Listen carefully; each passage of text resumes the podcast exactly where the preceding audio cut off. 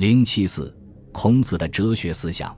孔子是儒家的创始者，鲁国人。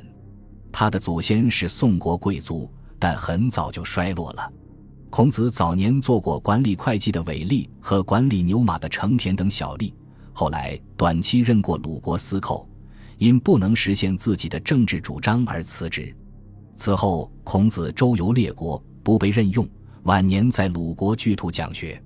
传说他的门徒有三千人，学生来自社会各个阶层，其中授业深通者七十二人，在当时有很大影响。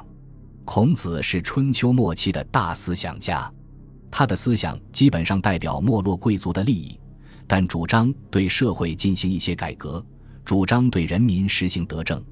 孔子对西周的礼乐制度推崇备至，赞扬他兼于二代，郁郁乎文哉，并坚决表示无从周。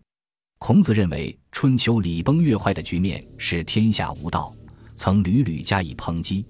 他提倡君子克己复礼，呼吁人们用周礼去匡救已经发生变化的社会现实。孔子思想的最高道德标准是仁，人的标准是孝弟、爱人、己所不欲、勿施于人、克己复礼等。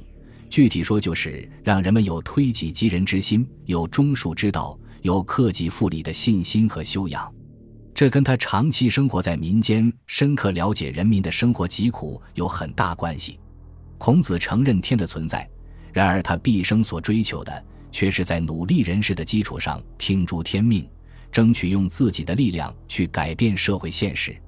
孔子一方面认为为天为大，为尧则之，获罪于天，无所导也；另一方面又主张不怨天，不由人，敬鬼神而远之。这说明他思想深处是轻天命而重人事的。孔子是现实主义者，他一生忙忙碌碌。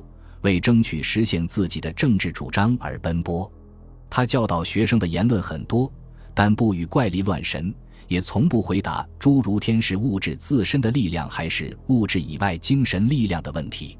孔子主张中庸，说中庸之为德也，其志矣乎？中庸是中正、中和、不偏不倚、无过无不及的意思。他的理论基点是维护矛盾的同一性。维护双方的均衡，防止矛盾的转化，这种注意事物的规定性和发展平衡性的思维方法，包含有辩证法的合理因素，但也存在着形而上学的弱点，因为它强调直中调和，排斥了矛盾双方的斗争和转化，否认打破平衡、实现飞跃的必要性和积极意义，极容易转向折中主义。也极容易造成人们因循守旧、缺乏创新的不良心态。孔子认为矛盾暴露即是事物存在的危机，因而他主张攻乎异端而调和矛盾，这在大变动、大动荡的春秋时代是不能实现的。他周游列国都受其政治主张，四处碰壁、断粮饿饭，跟这种调和思想不被接纳很有关系。